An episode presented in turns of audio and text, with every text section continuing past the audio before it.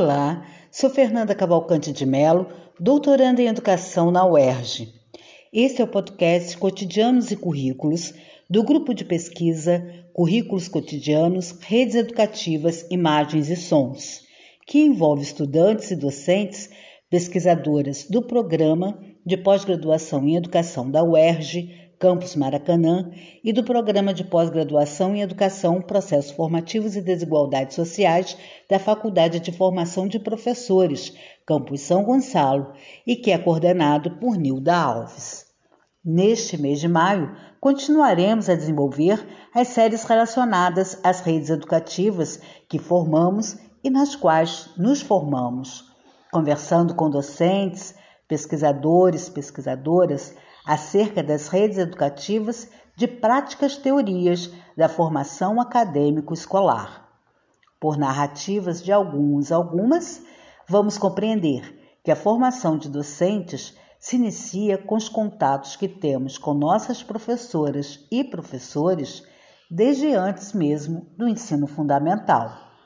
Traremos ainda entrevistas com docentes que nos indicarão como essa formação foi e é tratada em alguns movimentos e experiências importantes.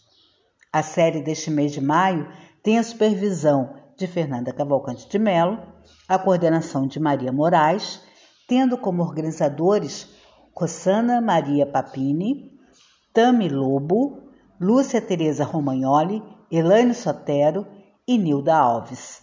Na parte técnica estão Nilton Almeida, Isadora Águeda e Júlia Duarte, todas e todos membros do grupo de pesquisa que produz esse podcast. Como sempre, nos acompanham as músicas de Fernando Moura. Sou Maria Moraes, doutoranda no curso de Educação do Proped UERJ, e apresento o terceiro programa de maio, Redes Educativas de Práticas, Teorias e Formação Acadêmico Escolar. Trazemos as memórias de professoras e professores que nos marcaram, como Gustavo Fishman, professor da Universidade Estadual do Arizona, e Lucília Augusta Lino, professora há 42 anos nas redes do município do Rio de Janeiro, da Universidade Federal e atualmente na UERJ. Anfopiana de coração, acredita que é possível construir um projeto de nação e de educação democrático, popular e inclusivo.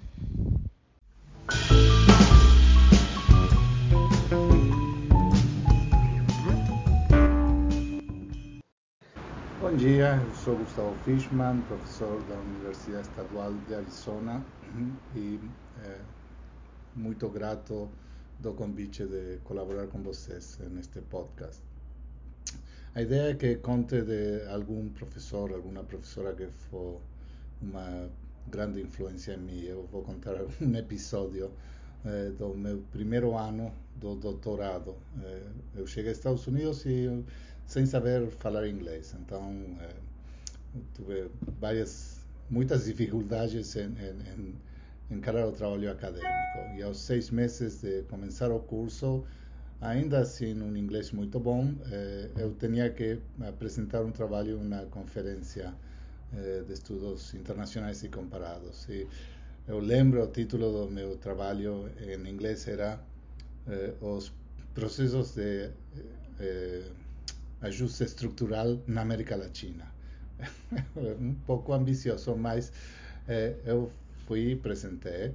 Eh, e quando eu terminei de apresentar, um professor, ou uma pessoa que eu assumi, um professor, eh, olhou para mim, levantou a mão e falou: Olha, em inglês, claro, dizer, as tuas ideias podem ser boas, mas teu análise dos dados e os dados são uma porcaria. E aí terminou. Eu fiquei muito chocado, assim, como muito uh, angustiado de receber isso. Eh, aos poucos minutos terminou a sessão e uma senhora, uma professora, se acercou e, e me falou em espanhol. Eh, me disse: Olha, fica tranquilo, foca nas coisas que são boas. Ele te falou, as ideias são boas. Você tem que prestar atenção na metodologia, os dados e demais.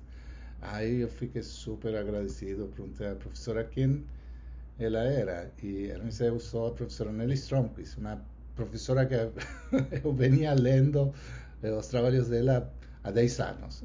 E assim foi como muita emoção. e eu aproveitei para perguntar, e, se não é muito inconveniente, me pode falar quem era o professor que falou antes? Ah, esse é o Martin Carnoy. Bom, eh, se eu venia lendo a professora Stromquist há 10 anos, eu venia lendo o professor Carnoy há 20. E foi muito, muito impressionante. A moral da história. É, dez anos depois, eu colaboro com a professora Stromquist em um monte de, de artigos, de apresentações, painéis, e também com o professor Carnoy. É, e é, sempre fico com esta coisa de ele poderia haver sido mais gentil na, na sua crítica, mas essa crítica me fez muito bem. Essa crítica e eh, a recomendação da professora Stromquist de prestar atenção não só à parte ruim ou à parte negativa da crítica, mas também reconhecer que havia uma coisa boa, mas que essa coisa boa, se eu não fazia o trabalho extra de prestar mais atenção aos dados, de atender as metodologias, eh, essa parte boa não alcançava. E eu acho que isso é uma coisa que nós, professores, pesquisadores, pesquisadoras, eh, temos que aprender eh, a ser melhor, que é ser honestos, eh, acreditar que falando eh, desde uma perspectiva rigorosa, eh, mas com carinho, eh, cuidadosa, podemos indicar que é o que pensamos que tem que ser melhorado, mas também lembrando de falar que é o que está bem. É, a vezes só nos focamos em o que está negativo sem fazer esse esforço de dizer, bom, tem algo bom aí, presta atenção nisso. Então, é, obrigado pela oportunidade, espero que é, nos podamos encontrar e dar um abraço na real e não tão virtual. Professor Gustavo, seu depoimento é inspirador. Muito obrigada. Um abraço.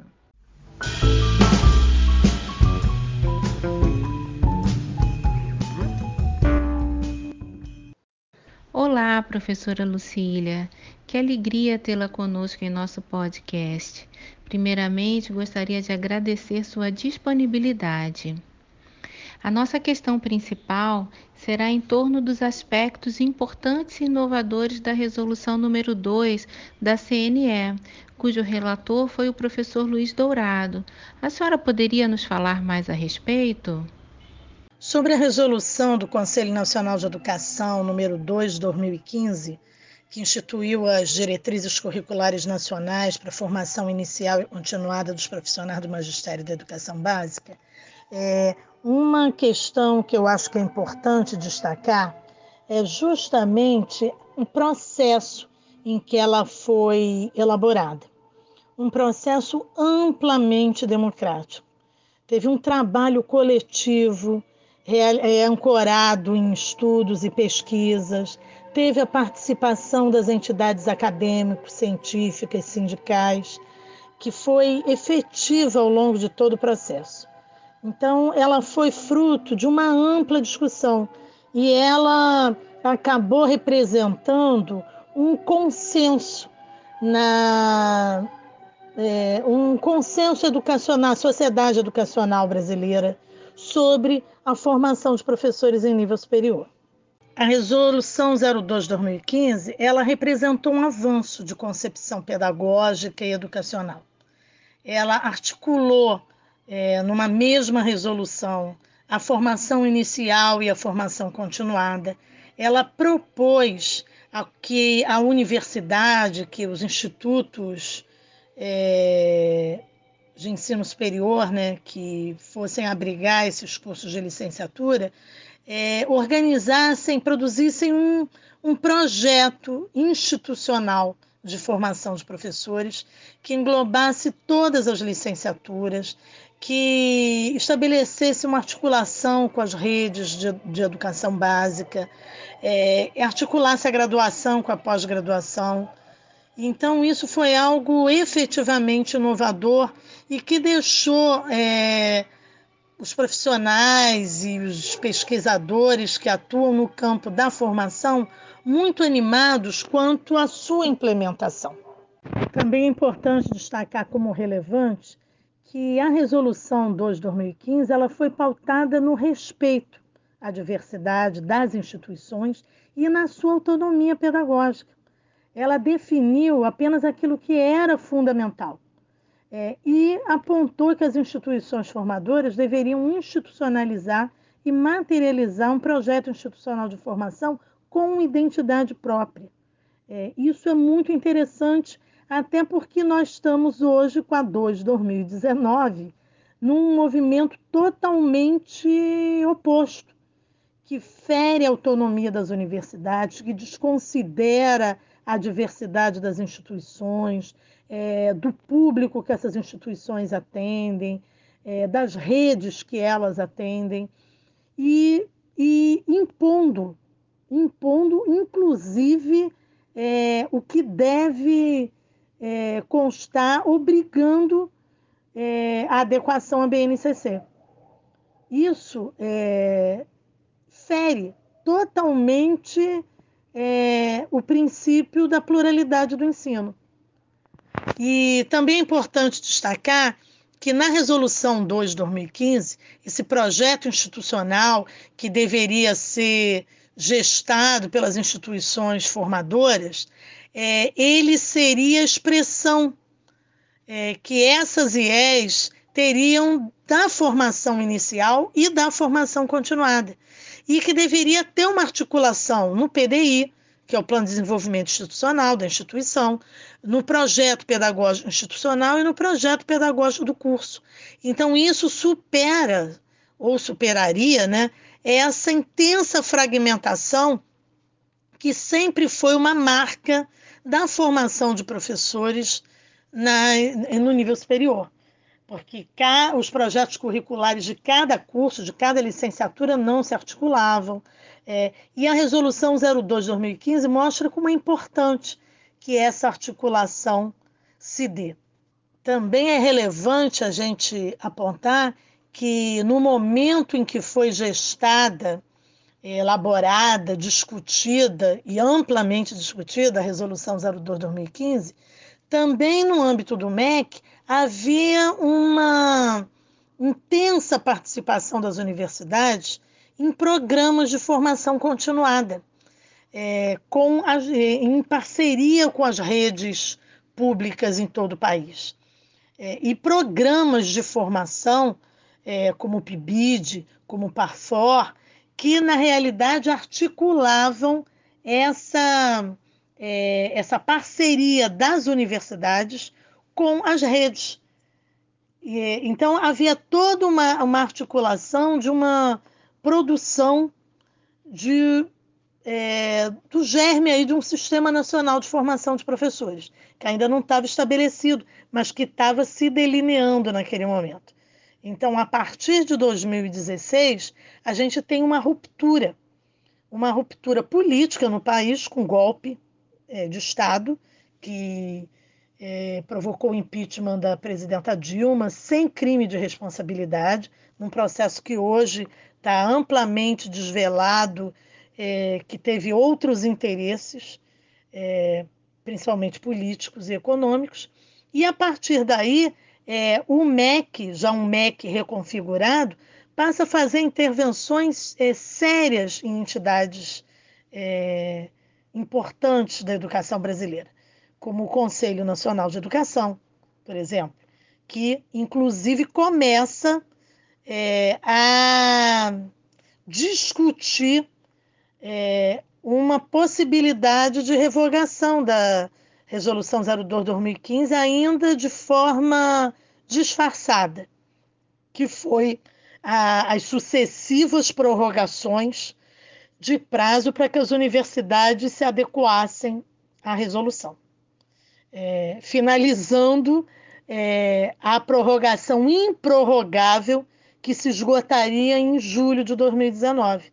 Mas em julho de 2019, o improrrogável ainda foi prorrogado até 22 de dezembro de 2019, sendo que em 20 de dezembro é homologada a Resolução 02 de 2019, que revoga a Resolução 2 de 2015, desconsiderando todo o esforço feito pelas instituições de ensino superior de todo o país, públicas e privadas, de reformulação curricular dos seus cursos, que sabemos não é um processo fácil, ainda mais com a proposição da 2 de 2015, que colocava essa é, é, a universidade como um todo produzindo um projeto coletivo, que é muito mais complexo do que um simples projeto de um curso. Né? E, e esse, na realidade, foi um grande ataque à formação de professores.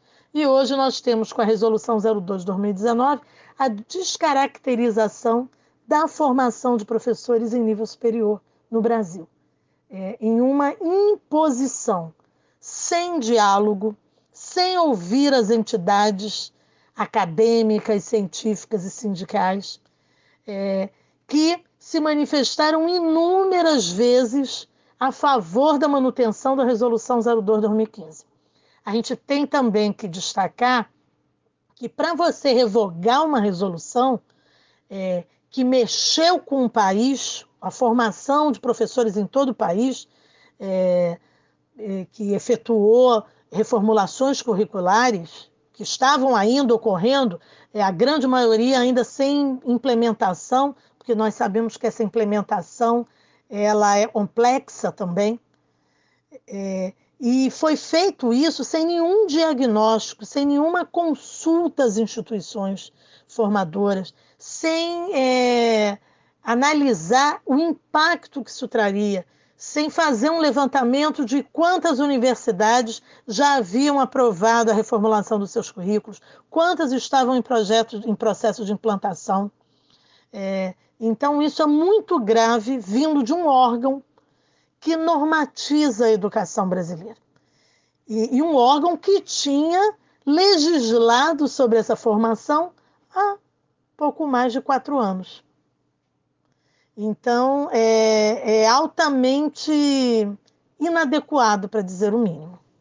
Eu fui presidente da ANFOP por quatro anos é, atualmente eu sou diretora de articulação institucional da ANFOP, Associação Nacional pela Formação dos Profissionais da Educação, e assim que a, a resolução 2 2019 foi aprovada no Conselho Nacional de Educação, nós nos manifestamos como ANFOP é, tomando uma posição que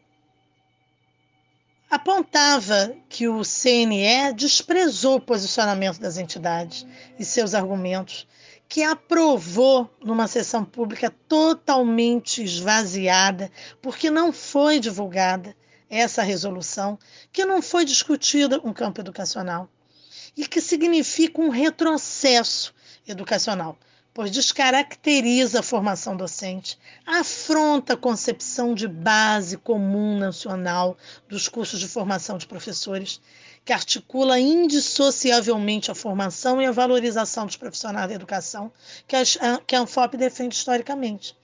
Então, essa aprovação acelerada da Resolução 02-2019 e da revogação da 02-2015 é, é um processo, é, ataca desmonta, descaracteriza um processo que estava em curso nas instituições de ensino superior em todo o país.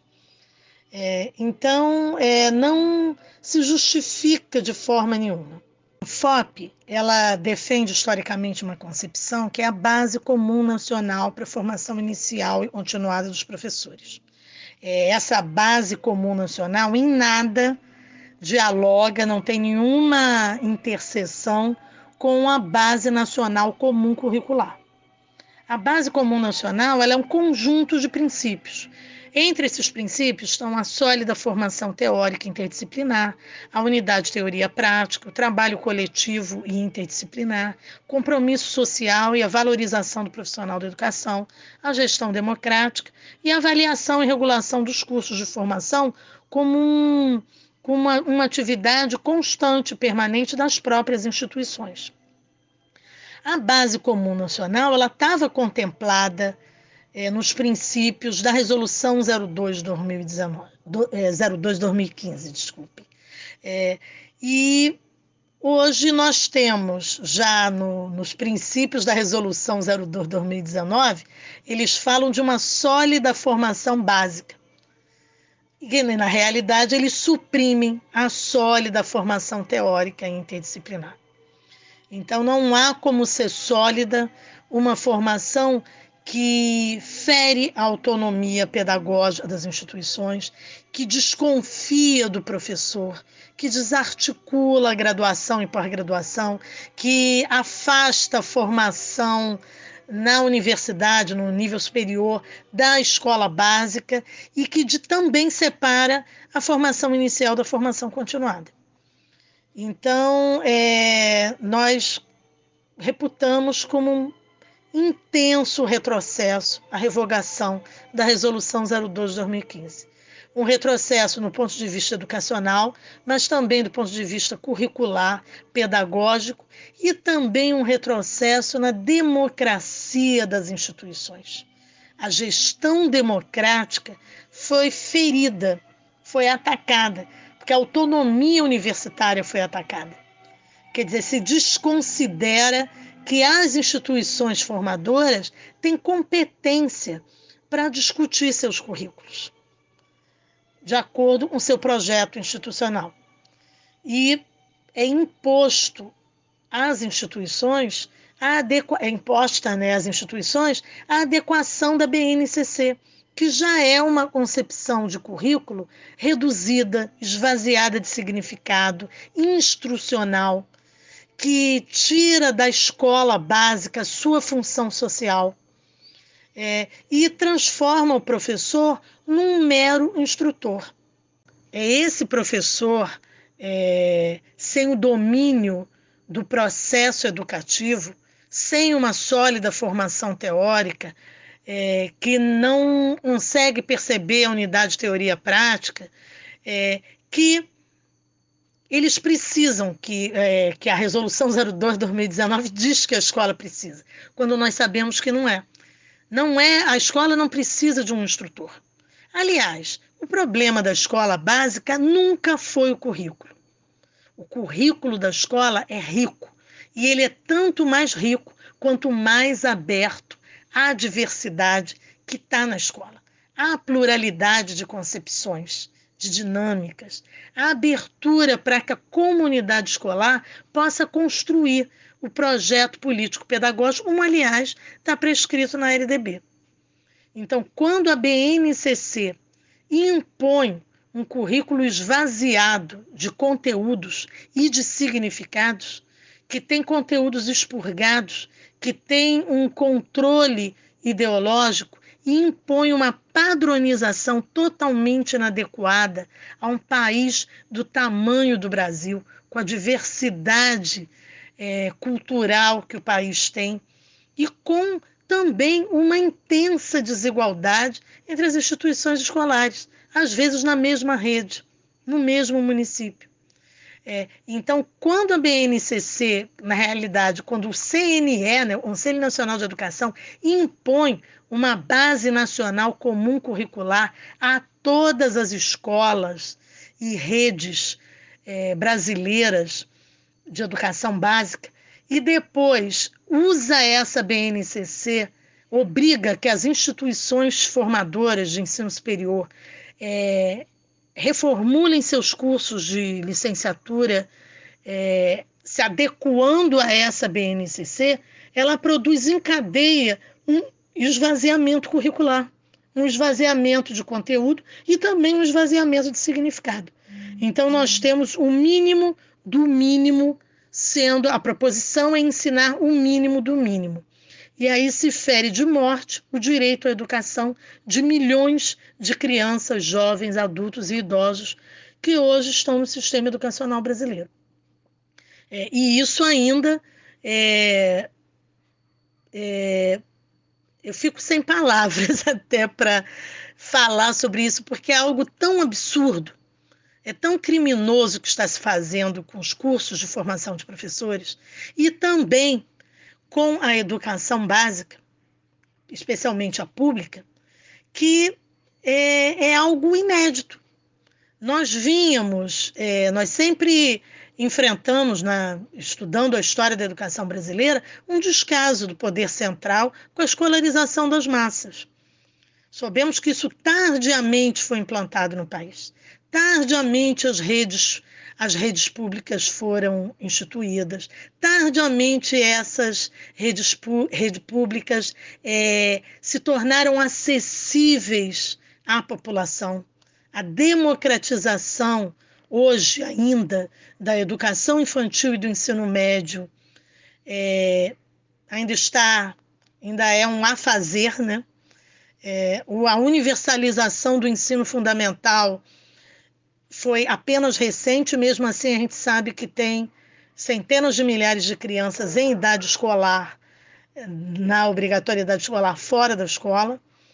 E quando, a partir de 2016, né, por conta da emenda constitucional de 2009, que ampliou a obrigatoriedade escolar para os quatro, para os 4 aos 17 anos, que valendo a partir de 2016, que isso significaria uma, uma mudança imensa no cenário educacional brasileiro.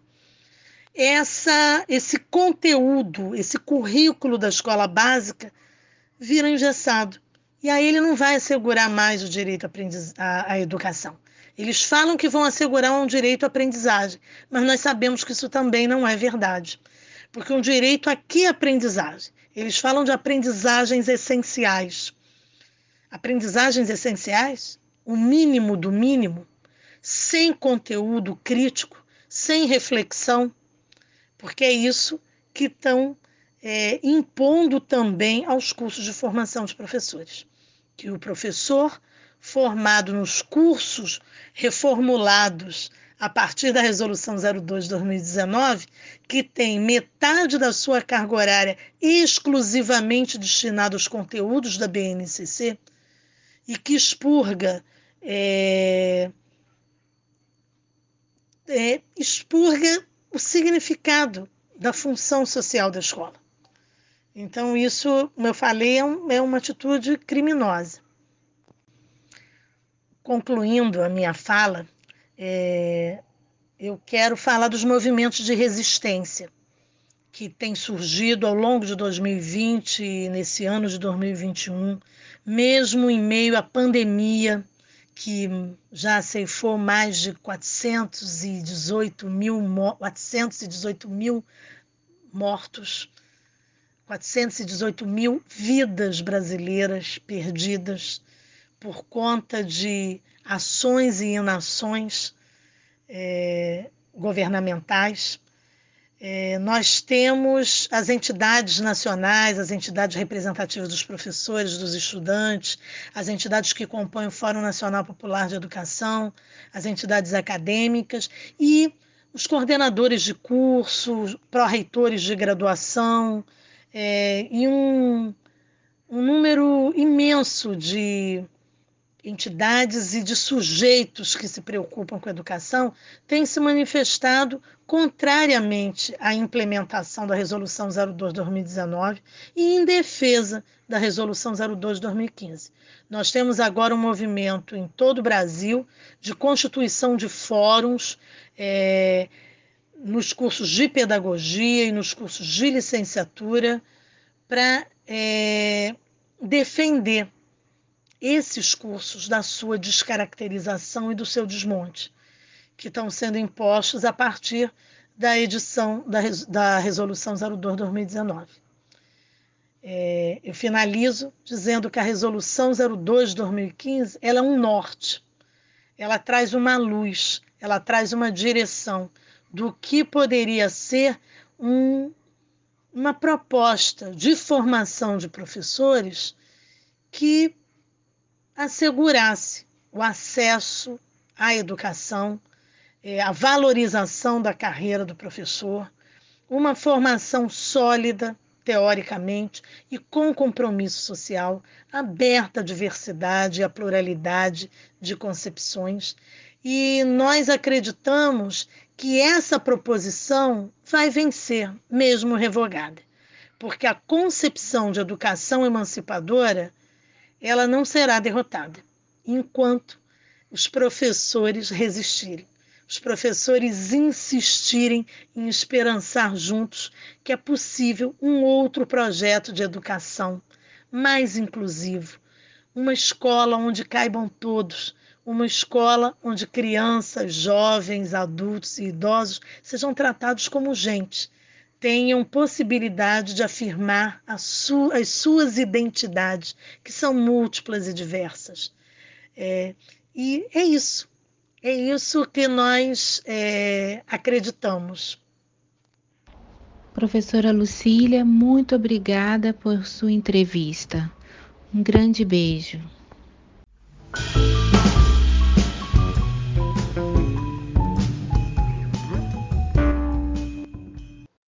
Obrigada por nos acompanhar até aqui. Semana que vem tem mais. Fique agora com a música de Fernando Moura.